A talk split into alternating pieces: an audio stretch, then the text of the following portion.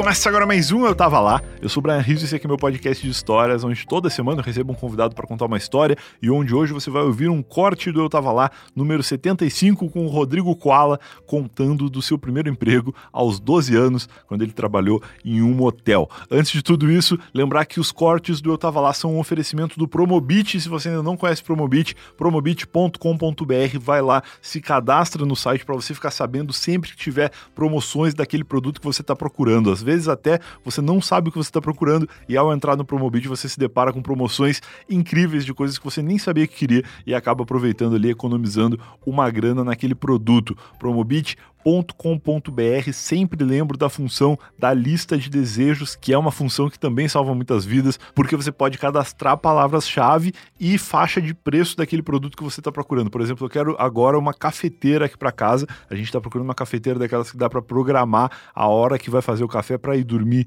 à noite com a cafeteira programadinha. Quando acordar, o café já está no esquema ali, uma coisa muito chique, muito elegante, que custa pouco dinheiro. Então eu cadastro lá cafeteira entre 150 e 300 reais, que é mais ou menos a faixa dessas cafeteiras aí, porque se for acima disso, aí já é aquelas cafeteiras de cápsula, se for abaixo disso, é cafeteira normal. Então, sempre que aparecer uma cafeteira nessa faixa de preço aí, eu vou ser notificado pelo Promobit e todos os dias são cadastradas mais de um milhão de ofertas pelos usuários do Promobit e todas essas ofertas são checadas pelo time Promobit para garantir que é um site de confiança e que a sua experiência de compra vai ser a melhor possível. Promobit.com.br está linkadinho aqui no post, ou abre do navegador ou procura pelo app do Promobit na loja do seu smartphone aí e seja um economista assim como eu. Agora sim, vamos ver a história do Koala.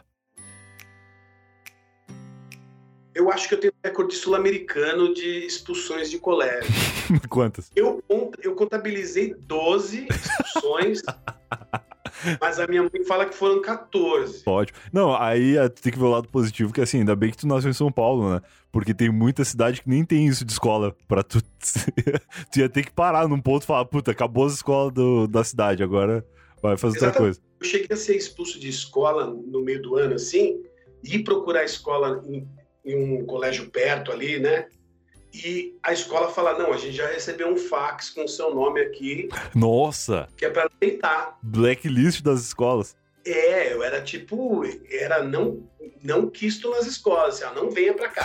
Cara, que absurdo. Mas Cheguei qual, nesse ponto. Que é, assim. Qual que era o nível de de coisas que tu fazia para ser expulso da escola, assim. Eu nunca fui expulso da escola e nem lembro de ter tido qualquer colega de aula que tivesse sido expulso, assim, para saber qual que é o nível de tolerância da, de uma escola.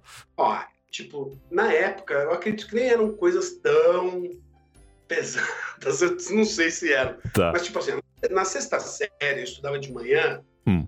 eu acho que eu já tinha sido expulso provavelmente na quarta ou na quinta, mas num colégio de freiras, que era mais rígido e tal, ah, o grau de tolerância com certeza é diferente.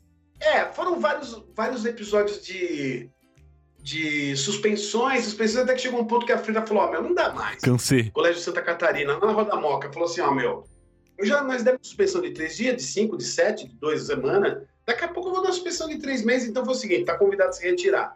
Era o termo que eles usavam, você está convidado a se retirar Convidado a se retirar é o, é o jeito educado de falar, vai embora, criança do, do capeta. Meu, meu pai me descia o cacete, né, meu? Falava, meu, não acredito, que vergonha. Eu, eu não tinha noção que era vergonhoso. Uhum. Mas eu, eu, eu, Então, assim, eu não tinha. Eu nunca consegui ter uma turma de escola que eu lembrasse bem das pessoas. Porque eu estudava meio ano numa escola, no outro meio ano eu estava em outra. Sim. Praticamente. Então, tipo assim, eu entrava, é, deturpava todas a, a, as pessoas que eram boas e todo mundo ficava um demônio também, né? Porque... tu era, além de ser bagunceiro, tu convertia os outros, então. Exatamente, eu tinha tipo esse lance da liderança. Então eu conseguia fazer os caras me seguir. O exército do mal. É, vamos roubar a cantina. Vamos roubar a cantina. a gente planejava e roubava os tickets da cantina e comia, tipo, 60 coxinhas num dia. Ô, louco! Aí a mulher, tipo, não sei como a pessoa não se tocava que os tickets eram tudo roubado, né? Tipo, até, até que óbvio, se tocava e descobria quem, quem era, porque ia perguntando para todo mundo e que sobrava sempre para quem? Para mim, né? Que eu era o mentor de toda essa desgraça. Né? De jogar, jogar todinho nas crianças. tipo, acho que na época a gente não podia considerar isso bullying, mas era bullying, né, meu? É, eu acho que depende um pouco. Depende de, de alguns fatores para considerar bullying. Mas na época, por mais que fosse, não existia o conceito ainda. Né? É, eu, eu sempre fui um cara gordinho, né, meu? Então eu chegava nas escolas, o que acontecia? Os negros já me apelidavam de alguma coisa. Ah, o gordo, baleia, não sei o quê. A minha, a minha forma de defesa era devolver. Sim. Eu devolvia com maloqueiragem, entendeu? tu antecipava o bullying, né? Antes que os é. caras viessem te zoar porque tu era gordinho, tu já tava jogando todinho na cara deles. Exatamente. Falar, eu sou gordinho, toma essa coxinha na testa. Pá. Então, daí, tipo, ah, lógico, ia mandado embora. eu era normal, eu saí da, do colégio assim, e ter alguém me esperando na porta para me dar um pau, tá ligado? Nossa, cara. É, sempre o cara chamava o irmão mais velho, o primo, a galera da rua. Não, tinha dia que eu saía do colégio tinha tipo 10 negros com um pedaço de pau. tipo, aí eu voltava, pulava o muro do fundo e fugia por trás, tá ligado? Olha aí. Ou ia lá pedir asilo pra diretora, falava, ó, oh, meu, tem uns caras querendo me bater aí. Eu não sei porquê, lógico que eu sabia, né? Claro. Mas falava que eu não sabia por quê. Mas assim, a vida inteira foi desse jeito. Na sexta série, cara, eu, eu lembro que eu, que eu, pulava um muro de um clube perto da minha casa. Mas tu era um gordinho atlético, né? Tu conseguia pular os muros, já era um baita negócio já. É, pô. Eu tinha uns 12 anos, é assim. É, sério, acho que é isso, 12 anos. Ótimo. E eu lembro que, meu, eu, eu fumava maconha. Ia pra classe, sexta série. Nossa senhora. Mas as outras crianças e colegas ali, eles tinham noção desse universo ou era um universo próprio, assim, que tu trazia do outro lado do muro? E ninguém sacava qual que era. Eu ficava lá brisando. Nem as professoras? Não, nem as professoras. Começaram a sacar quando eu começava a sentir cheiro de álcool, assim. Que eu começava a tomar uns tragos antes de ir pra aula, tá ligado? Entendi. Aí nego falou, pô, esse moleque toma uma pinga, né, meu? e tinha realmente tomado, eles tomam uma pinga. Qual assim, que foi o café da manhã dessa criança? É, pinga. Aí chamava e falava, ó, acho que seu filho tá bebendo álcool. Aí minha mãe falava, não é possível, não tem como. Mas é, cara, nas costas dela eu só fazia merda. e minha mãe é aquela mãe, tipo, até hoje, ai, meu filho é o melhor do mundo tal. E eu cagando pra caraca nos lugares. Meu, eu fugi da escola em 86. Eu tinha 13 anos. Eu fugi da escola pra ir no show do The Cure. Tá. Que eu já amava The Cure. E eu não tinha ingresso, cara. e, eu não, e eu só tinha o dinheiro do ônibus. Eu não sabia como chegar no ginásio do Ibirapuera. Tá. Tipo, então eu fui perguntando para as pessoas na rua com o uniforme da escola. só que eu usava um coturno por cima do uniforme da escola. certo, hardcore. É, lógico. Então, eu ia pra escola com o coturno com a calça por cima. Maravilhoso. Aí eu botava o coturno, a calça da escola pra dentro. Tá. E, e eu tinha o cabelo raspado dos lados, quase moicano, assim. Não podia ser moicano na escola, né?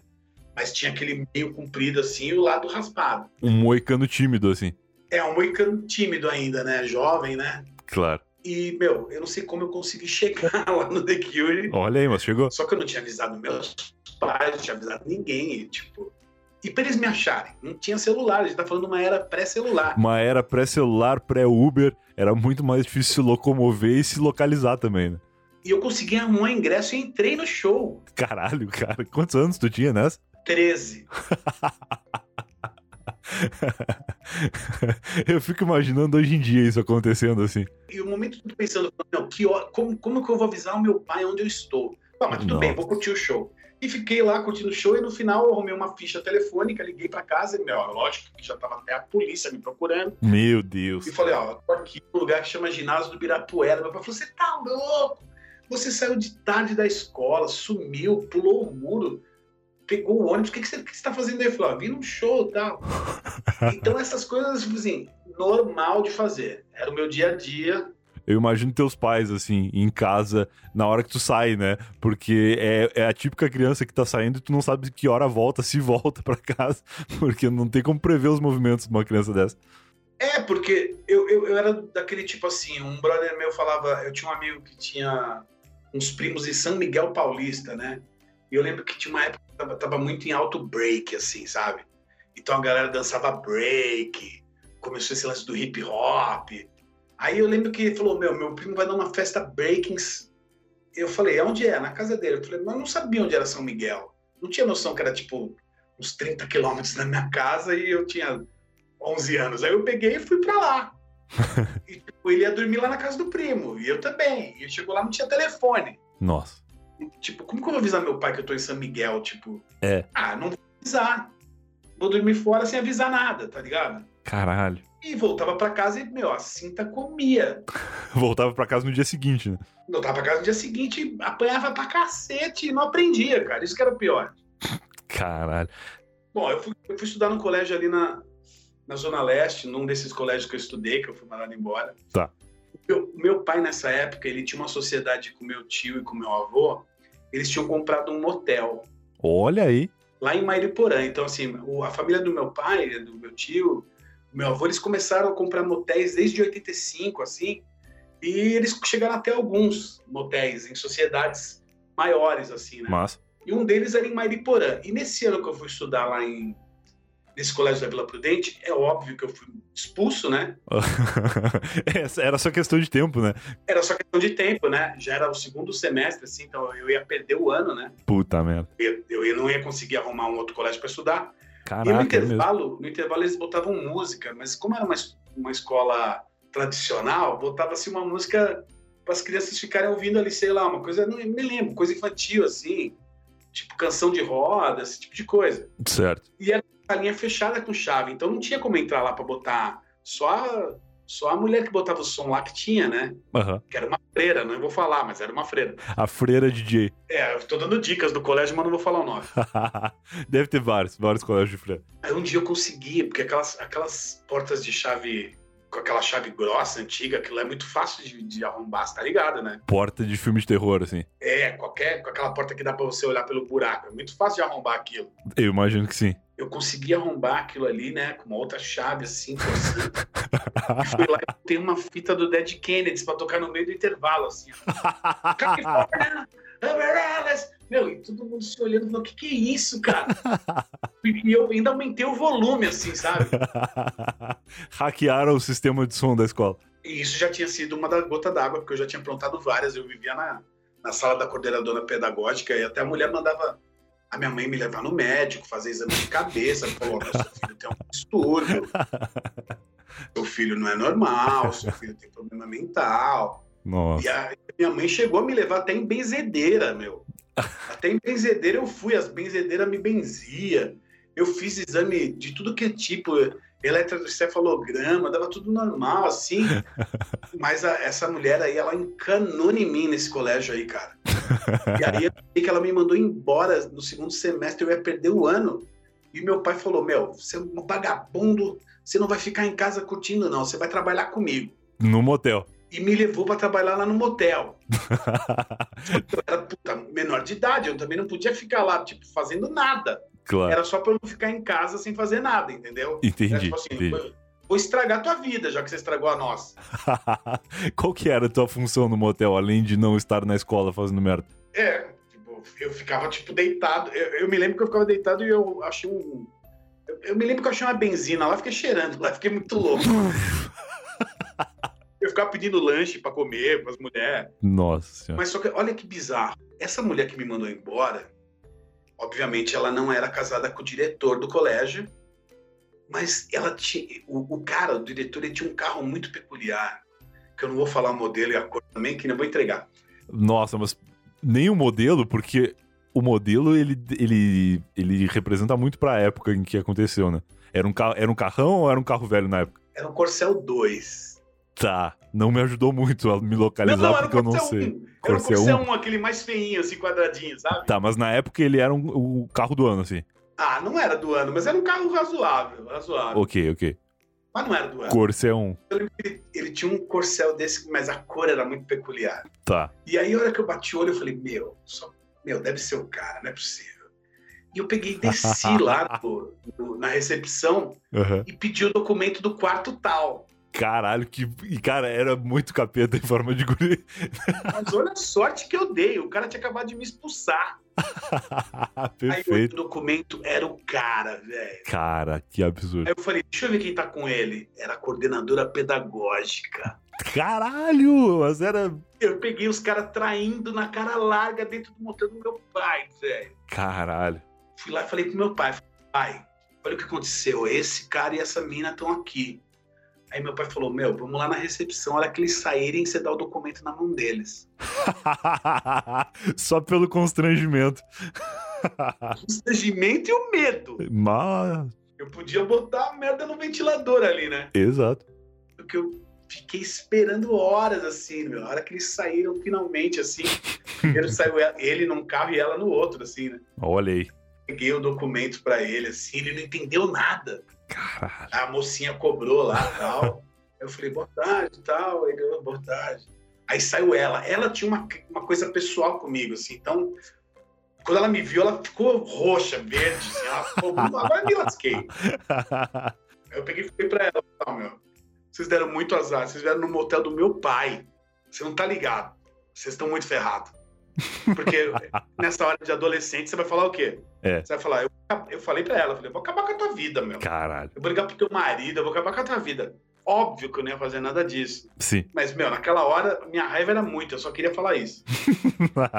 Eles ficaram semanas ligando na minha mãe, falando, meu, tem bolsa vitalícia, pode voltar pro colégio. juro, juro pra você. Eu só, eu só não voltei porque minha mãe já tava num nível de saco cheio dela também. Como ela tinha falado que eu tinha problema mental, etc. Ah. Tudo isso aí, ela com raiva, falou assim: ah, não volto nem, nem de graça pra essa porcaria. e minha mãe defendia o filho, né? Tipo, aquelas coitadas que, tipo, o meu filhinho não faz mal para ninguém. Mal sabia ela que eu fazia mal, claro.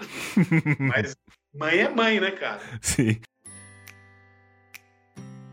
E esse foi mais um Eu Tava Lá, seu Silvio até aqui. Eu espero que tenha gostado. Lembrando que esse corte foi feito do episódio 75 e lá tem mais histórias de criança do Koala. O episódio se chama Um Capeta em Forma de Guri. Rodrigo Koala aí, grande brother, que tem que voltar no Eu Tava Lá, inclusive, porque tá, tá faltando aí o retorno dele já faz bastante tempo do episódio 75 e o Koala é um cara que tem bastante história para contar. Então, com certeza, rende muitos outros episódios deste podcast aqui. E a gente se vê de novo então no próximo episódio. Lembrando que, linkado aqui no no post tem também link para você economizar 100 reais ao assinar a Alura, alura.com.br barra promoção barra eu tava lá, mais de mil cursos disponíveis na plataforma e você tem acesso a todos eles com um plano só e se entrar por esse link ainda tem 100 reais de desconto e também tem link para você baixar o PicPay, que facilita aí, o PicPay é o nosso canivete suíço dos meios de pagamento, facilita muito na hora de pagar e de receber dinheiro dos seus amigos e também tem outras funções muito legais como o PicPay Card e também a possibilidade de você pagar e parcelar boletos